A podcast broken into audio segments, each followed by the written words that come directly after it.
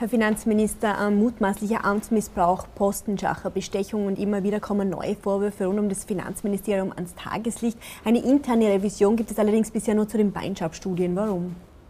Die interne Revision geht äh, zu allen Studien, äh, die im Ministerium äh, angefertigt worden sind. Mir ist wichtig, äh, dass wir Transparenz schaffen, dass wir Aufklärung äh, betreiben. Wir haben das auch gleich der Wirtschafts- und Korruptionsstaatsanwaltschaft weitergegeben, diesen internen Revisionsbericht, weil es für mich einfach äh, nicht äh, der Umgang ist, wie man mit Steuergeldern vorgehen sollte und umgehen sollte. Das ist nicht der Anspruch, den ich habe und deswegen ist Aufklärung wichtig.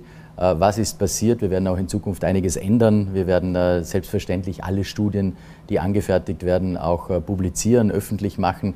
Man muss natürlich immer sagen, Studien an sich sind ja nicht schlecht, wenn die richtigen Fragen gestellt werden.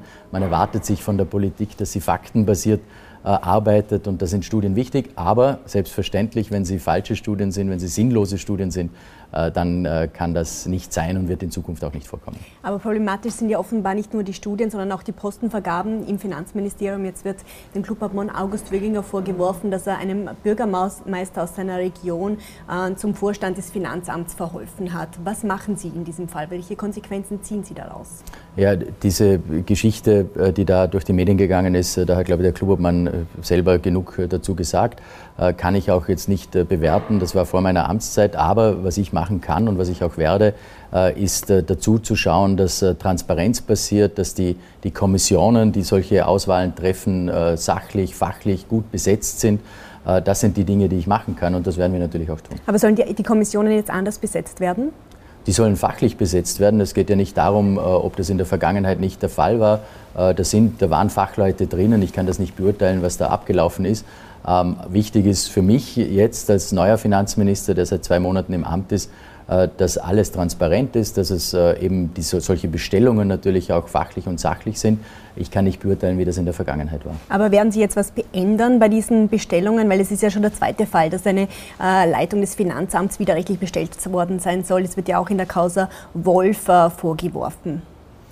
Das ist wieder ein, ein anderes Thema. Äh, dort äh, geht es um einen, um einen einzelnen Fall, den, äh, der auch von der Staatsanwaltschaft jetzt angeschaut wird. Ähm, also klar ist, dass niemand irgendwelche Privilegien hat im steuerlichen Bereich, dass jeder und jede in Österreich gleich behandelt werden wird. Und das, das ist eigentlich mein Zugang. Und der, der vernünftige, der sinnvolle, der transparente Umgang mit Steuergeldern insgesamt. Äh, auch mit, mit Vergabe von Posten, selbstverständlich. Da gibt es Ausschreibungen, da gibt es klare Richtlinien und an die muss man sich halten. Aber das heißt jetzt, wenn ich Sie richtig verstanden habe, ähm, Sie möchten jetzt nichts am konkreten Ablauf verändern, weil die Kommissionen ähm, werden ja jetzt schon äh, quasi äh, zusammengesetzt, dass sie objektiv und sachlich eigentlich sein sollten. Ja, selbstverständlich. Also wenn sie objektiv und sachlich zusammengesetzt werden und worden sind, dann ist es gut so. Äh, die Frage ist, wie dann etwas wirklich in der Praxis zustande gekommen ist. Und da habe ich schon Vertrauen an die Kommissionen, äh, die bestehen in unterschiedlichsten Bereichen. Übrigens werden sie auch begleitet von äh, Personalunternehmen, von Personalberatern. Und da geht es darum, dass man die Auswahl und die Vergabe auch transparent macht. Und das ist eigentlich das Problem gewesen bei dem internen Revisionsbericht, äh, dass der Vergabeprozess nicht ganz transparent ist, dass es etwas undurchsichtig ist, dass es keine klaren Regeln gibt. Und das haben wir schon geändert. Wir werden die Vergabeprozesse äh, neu aufstellen. Äh, wir werden mehr Transparenz hineinbringen. Wir werden, wir werden offener sein. Das ist, das ist mein Zugang und, und der Umgang mit Steuergeldern. Das ist mir ganz wichtig, dass hier seriös und vernünftig umgegangen wird. Jetzt beschließt die Regierung diese Woche, dass aus sämtlichen 2G, 3G-Bereiche werden. Aber wie erklären Sie jetzt einem Geimpften, dass er für einen Ungeimpften einen Test bezahlen soll, damit der ins Gasthaus gehen kann? Die Bezahlung ist ein gutes Thema von Tests. Also ich habe das ja vor einiger Zeit äh, schon angeregt, dass man das überdenken sollte, dass man die äh, die Gratisteststrategie überdenken sollte.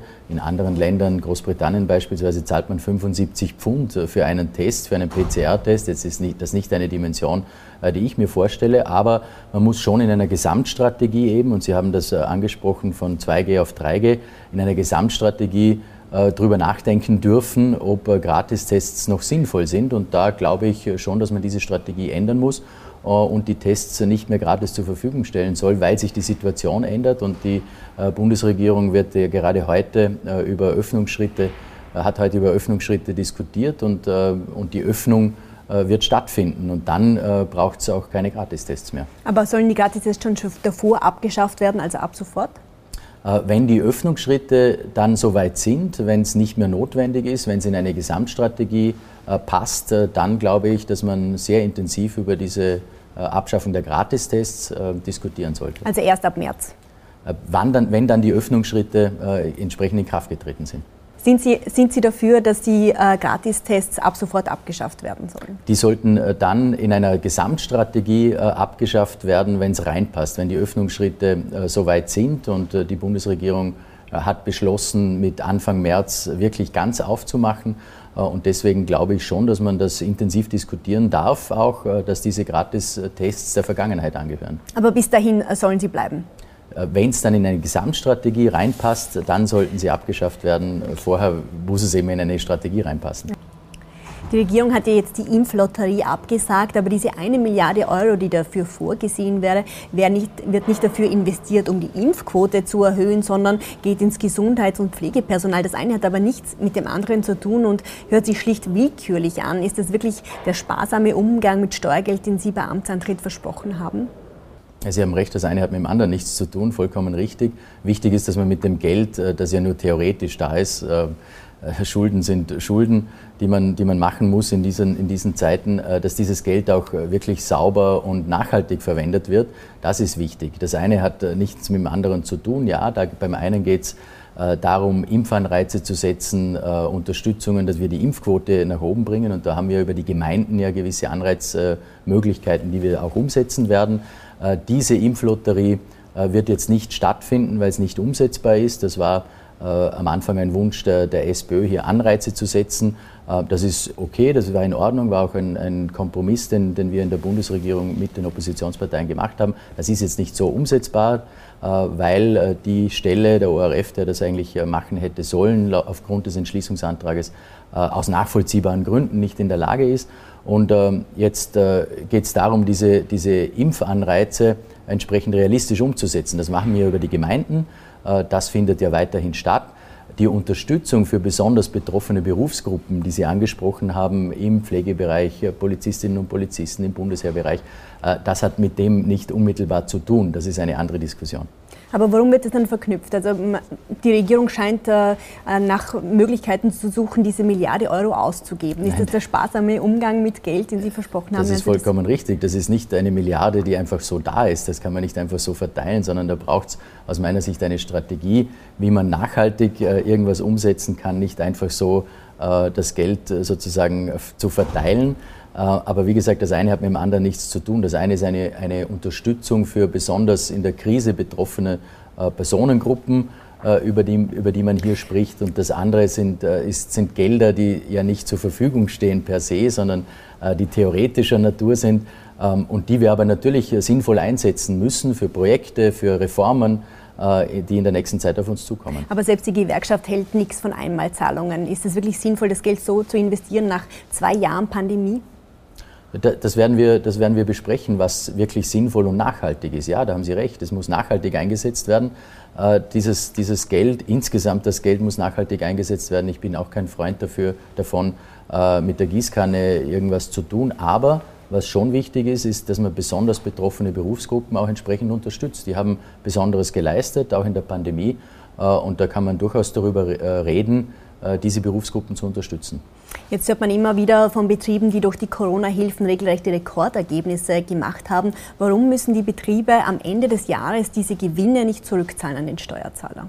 Das ist eine Diskussion, die ich gerne führe, weil äh, vielleicht in Einzelfällen für einzelne Monaten eine sogenannte Überförderung stattgefunden hat. Das war in, in Zeiten des Umsatzersatzes zu Beginn vielleicht der Fall. Es relativiert sich aber schon ein bisschen, wenn man die gesamte Dauer sozusagen der Krise sich anschaut ähm, und bis in, in welchem Zeitraum der Umsatzersatz damals äh, auch ausbezahlt worden ist. Wir haben äh, im Laufe der Krise viel dazugelernt. Das war der Umsatzersatz vielleicht nicht das absolut richtige Instrument. Äh, wir haben dadurch auch Anpassungen vorgenommen, sind in Richtung Verlustersatz, in Richtung Ausfalls Ausfallsbonus gegangen. Das ist viel treffsicherer, viel zielgerichteter. Aber wenn jemand sich an die Regeln hält, und Hilfen bekommen hat aufgrund der Regeln, die existieren, dann kann man natürlich kein Geld zurückfordern. Wichtig ist, dass wir angepasst haben, dass wenn es in dem einen oder anderen Fall äh, zu Überforderungen gekommen ist, äh, dass man das eben anpasst. Aber Fakt ist natürlich auch, äh, dass wir mit diesen Hilfsmaßnahmen gut durch die Krise gekommen sind, dass es keine Insolvenzen gegeben hat, nicht im großen Stil, dass die Arbeitsplätze äh, erhalten werden konnten und auch im internationalen Vergleich. Ich war gerade in Deutschland unterwegs, da stehen wir natürlich sehr gut da und da wird auch äh, zu uns rübergeschaut, wie wir das gemacht haben.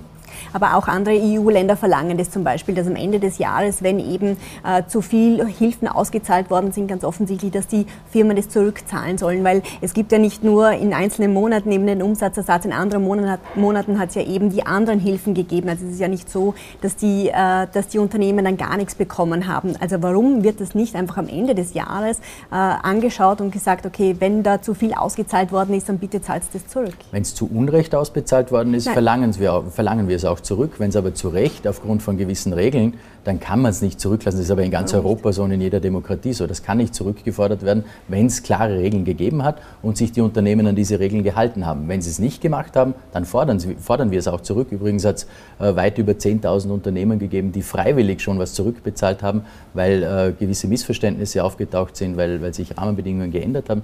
Das tun wir und jetzt auch äh, natürlich automatisiert mit einer Datenschnittstelle, dass wenn man sich nicht an die Covid-Regeln gehalten hat, hier auch äh, Rückforderungen äh, bestehen für die Wirtschaftshilfen. Können Sie sagen, wie viele Unternehmen eben aufgrund, weil sie die gegen die Corona-Maßnahmen verstoßen haben, wie viel da ihr die Corona-Hilfen schon zurückbezahlt haben?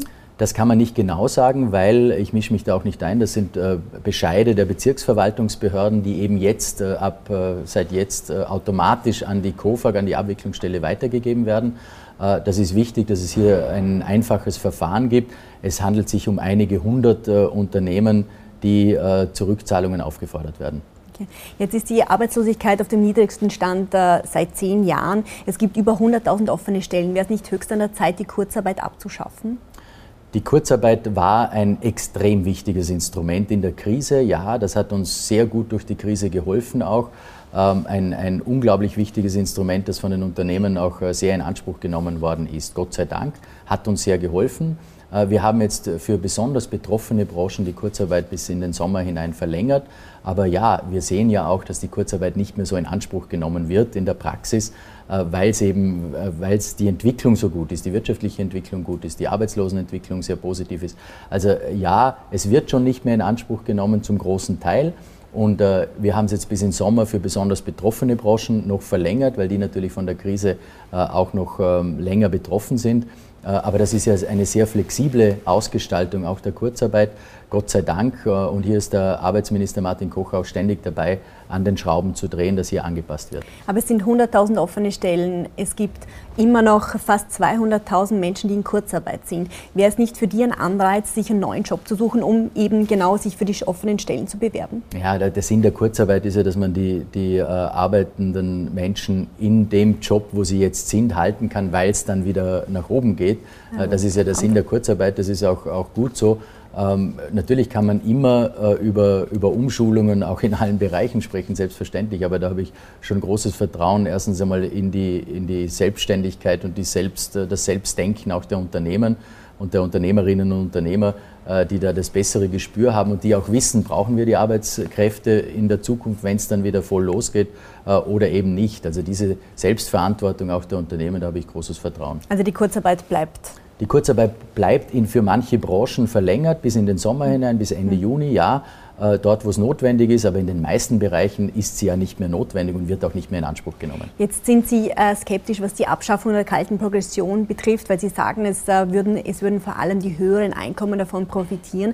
Jetzt möchten Sie aber ausgerechnet die Käst auf Wertpapiere abschaffen, wovon ja auch wieder nur die höheren Einkommen profitieren würden. Warum gilt das Argument hier und da nicht? Nein, das ist überhaupt nicht der Fall, dass nur die höheren Einkommen profitieren. Der Sinn der Abschaffung der Kapitalertragssteuer ist ein anderer. Der Zugang ist der, dass wir in Zeiten von niederen Zinsen, wo das Sparbuch nicht mehr so spannend ist als Anlageform, alternative Anlageformen äh, unterstützen möchten. Da geht es darum, dass wir in die Breite kommen, auch was alternative äh, Anlagenformen betrifft. Da geht es um Altersvorsorge, da geht es um den Kampf gegen die Altersarmut. Also das ist ein, ein ganz anderes Thema. Aber das, das muss man sich ja trotzdem leisten können, dass man sagt, okay, ich investiere in Wertpapiere und kann man den Verlust, kann den Verlust im schlimmsten Fall in Kauf nehmen. Dafür muss man ja ein gewisses Vermögen haben. Das haben ja die Nein. meisten doch nicht. Nein, da geht es nicht um Vermögen, sondern da geht es darum, dass wir anstatt dem Sparbuch in alternative Anlageformen investieren. Da geht es nicht um, um mehr Geld oder weniger. Wir werden deswegen auch, weil Sie es angesprochen haben, äh, Spekulanten nicht unterstützen, sondern im Gegenteil, wir werden ja eine Behaltefrist äh, einführen, da kann man über die Dauer äh, immer reden, dass man eben nicht spekulieren kann, sondern dass der Sinn, der dahinter ist, nämlich eben in alternative Anlageformen zu investieren für Altersvorsorge, dass das gegeben ist. Das ist, das ist ein ganz anderer Zugang und ein ganz anderes Thema wie die Abschaffung der kalten Progression. Dort noch ein Satz dazu. Das bleibt natürlich ein Ziel, die Abschaffung der kalten Progression. Man muss nur immer sehen, äh, vernünftigerweise und seriöserweise, was bringt die Steuerreform, die wir jetzt auf den Weg gebracht haben, und was hätte die Abschaffung der kalten Progression gebracht. Vom Volumen her nicht vergleichbar. Die Abschaffung der kalten Progression würde einen Bruchteil von dem bringen, was wir in der Steuerreform jetzt umsetzen, mit einer Entlastung von 18 Milliarden Euro für die nächsten Jahre. Und, da haben Sie vollkommen recht, die Abschaffung der kalten Progression würde eher die besseren, Besserverdienenden äh, entlasten und wir setzen andere Schwerpunkte. Das ist auch der Vorteil einer Steuerreform gegenüber der Abschaffung der kalten Progression, dass man Schwerpunkte setzen kann, Stichwort Ökologisierung eines Steuersystems, äh, in, äh, Investitionsanreize in dem Bereich und eben auch Geringverdiener entlasten zu können und Familien zu unterstützen. Das könnte man mit der Abschaffung der kalten Progression nicht. Heißt aber nicht, dass es nicht ein Ziel der Bundesregierung bleibt. Aber jetzt nochmal zurück zur Käst. Da muss man sich ja leisten können, wenn man in Wertpapiere investiert, dass man sagen kann, im schlimmsten Fall, wenn die Wertpapiere äh, an Wert verlieren, muss ich mir das leisten können, äh, dass ich diesen Verlust in Kauf nehmen kann. Das können aber nur Leute, äh, die genug verdienen, dass sie sagen, das ist mir egal, wenn, ich, äh, wenn da ein paar tausend Euro weg sind im schlimmsten Fall. Das ist ein Missverständnis. Es, ist, äh, es gibt andere Anlageformen, äh, gerade im Wertpapierbereich, die sehr, sehr sicher sind. Äh, also da geht es ja nicht um Spekulationen mit Aktien herum, herumhantieren, um das geht es nicht, sondern es geht darum, dass man, äh, dass man seriös auch über Alternativen nachdenkt, dass man sie in die Breite bringt. Da geht es auch viel um Finanzbildung. Das ist ganz ein wichtiges Thema, das wir unbedingt angehen müssen, die, die Bildung im Finanzbereich, im Finanzbereich äh, in die Breite zu bringen. Um das geht es dabei. Da geht es nicht um Spekulationen, es geht nicht um, um Aktienspekulationen, sondern es geht ganz äh, einfach um seriöse Wertpapiere, um seriöse, auch um Anleihen äh, insgesamt. Und, und über, das, über das sprechen wir bei der, bei der Abschaffung äh, der Käst übrigens eben mit Behaltefrist. Und da kann man reden über, über Höchstgrenzen, man kann reden äh, über bestimmte, äh, bestimmte Bereiche, dass man im ökologischen Bereich eher was macht. Über das kann man alles sprechen. Ich finde die Diskussion ja sehr spannend, weil sie sachlich, fachlich geführt wird. Ich finde das gut. Das ist ein Sinn in der Politik, dass man solche fachlichen und sachlichen Diskussionen führt. Das ist gut. Das hat die letzte, letzten Wochen gut funktioniert. Ich bin da im Austausch auch äh, gerade mit den Gewerkschaften, auch mit der Arbeiterkammer, mit allen Sozialpartnern, was für Ideen da kommen. Äh, damit wir eben dieses Ziel erreichen, nämlich in die Breite zu kommen und Anlageformen für die Altersvorsorge äh, zu attraktivieren. Aber bis wann wollen Sie die Käst abschaffen? Noch heuer? Das wäre das Ziel, auf jeden Fall. Also wir sind dabei, Konzepte auszuarbeiten, in welche Richtung das es gehen kann, eben die ganzen Bedenken, auch was die Dauer der Behaltefrist betrifft, was Obergrenzen betrifft, äh, ernst zu nehmen. Äh, und dann werden wir mit unserem Koalitionspartner darüber sprechen. Aber Sie möchten sie noch heuer abschaffen? Abschaffen ist genau das, der Punkt, wo wir Konzepte suchen müssen, wie wir einfach steuerlich es attraktiver machen können, weil die Zinssituation so ist, dass das Sparbuch nicht mehr so wahnsinnig attraktiv ist. Und da Alternativen zu finden, ist gut. Wir werden sie senken, wir werden sie vielleicht abschaffen. Das werden wir alles besprechen mit unserem Koalitionspartner, immer mit, äh, mit Behaltefristen, vielleicht mit Obergrenzen und mit Schwerpunkten. Okay. Jetzt haben Sie gesagt, Sie hoffen, dass die hohe Inflation bis Mitte des Jahres äh, sich einpendelt. Falls nicht, müsste die EZB Schritte setzen. Fordern Sie dann eine Zinserhöhung? Nein, fordere ich nicht. Äh, die Inflation beschäftigt uns natürlich sehr, nicht nur in Österreich, sondern in ganz Europa und weltweit und ist stark getrieben äh, von den hohen Energiepreisen, die wir momentan sehen. Und das wiederum hängt mit der geopolitischen Lage auch zusammen, Stichwort Russland-Ukraine-Krise. Ähm, das ist ja ein, ein internationales und äh, globales Problem, die Inflationshöhe auch und die Steigerung. Ähm, wir, was wir in Österreich machen können, um das zu lindern, um das abzufedern, das tun wir mit Energiepreisunterstützungen, mit Teuerungsunterstützungen, äh, mit einem Riesenpaket von 1,7 Milliarden Euro, das wir gerade auf den Weg gebracht haben.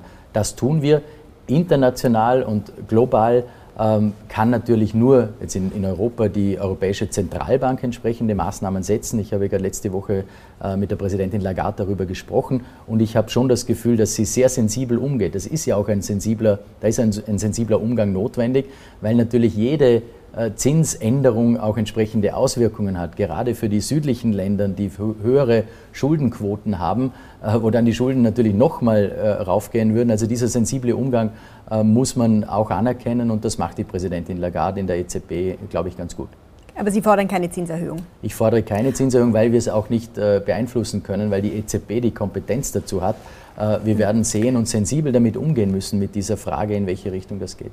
Sie haben den Teuerungsausgleich äh, schon angesprochen. Äh, die Regierung möchte jetzt, dass dieser Teuerungsausgleich über die Energieversorger ausbezahlt wird. Die sagen jetzt, äh, sie sind nicht dazu imstande, sie haben die Daten nicht und sie wollen die Daten auch nicht haben. Sie sagen, das Finanzministerium ist dafür zuständig, diesen Teuerungsausgleich auszubezahlen. Werden Sie das machen? Da geht es um, den, um, den Energie, um die Energiepreisunterstützung. Das sind die 150 Euro, über, über die wir mit den Energieversorgern sprechen. Ähm, der Vorteil bei den Energieversorgern wäre, dass sie die Haushaltsdaten haben. Die Finanz hat die einzelnen Personendaten. Das ist der Unterschied. Und diese, Energie, diese Energiepreisunterstützung, die geht an die Haushalte, nicht an die Personen. Darum macht es natürlich mehr Sinn, äh, dass das jemand abwickelt. Der Aber die, die, sagen, Sie wissen nicht, wie viel die Haushalte verdienen und genau da machen Sie es ja fest, ob Sie das auszahlen wollen. Das stimmt und deswegen sind wir auch im Gespräch mit den Energieversorgern, wie wir hier eine praktikable Lösung äh, herbringen können. Das ist wichtig. Erstens einmal so unkompliziert, so unbürokratisch wie möglich, so schnell wie möglich auch, aber auch so rechtssicher wie möglich.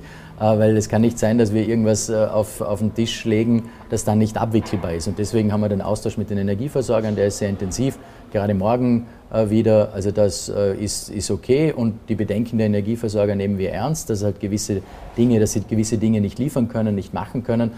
Trotzdem macht es natürlich Sinn, die Energieversorger mit einzubeziehen, weil sie die Haushaltsdaten haben und wir haben nur die Personen, die einzelnen Personendaten. Aber bleiben Sie jetzt dabei, dass die Energieversorger das ausbezahlen sollen? Die Energieversorger werden eine, auf jeden Fall eine wichtige Rolle spielen bei der Auszahlung. Wie genau das dann ablaufen wird, werden wir jetzt die nächsten Tage besprechen. Okay, also Sie können sich doch vorstellen, dass das Finanzministerium machen wird? Nein, es wird eine Mischung sein müssen, so dass es praktikabel ist, dass die Daten entsprechend stimmen, dass die Daten überhaupt vorhanden sind. Ähm, wir können es nicht als Finanzministerium machen, weil wir eben nur die einzelnen personenbezogenen Daten haben und nicht wissen, wie der Haushalt ausschaut. Das weiß wiederum der Energieversorger. Deswegen wird es am Schluss eine Mischung sein. Mhm. Bis wann soll er denn ausbezahlt werden? Weil die Energieversorger sagen, vor Sommer wäre das auf keinen Fall möglich. Ja, das werden wir sehen. Das ist so schnell wie möglich, wie gesagt, so unkompliziert wie möglich. Aber was ist Aber Ihr Ziel? Ja, das Ziel ist so schnell wie möglich und zwar dann, wenn die Haushalte die Preissteigerungen dann auch also spüren. Also noch im März, im Frühjahr. Wenn die Jahresabrechnung, also das, ich werde mich jetzt nicht auf, einen, auf ein Datum festlegen, es geht darum so schnell wie möglich und dann, wenn die Preissteigerungen spürbar sind, also wenn die Energieversorger, bin ich wieder bei den Energieversorger, wenn die die Preissteigerungen an die Kunden weitergeben, also von den internationalen Märkten, äh, dann sollte das auch äh, die Entlastung auf der anderen Seite spürbar sein. Vielen Dank fürs Gespräch. Dankeschön.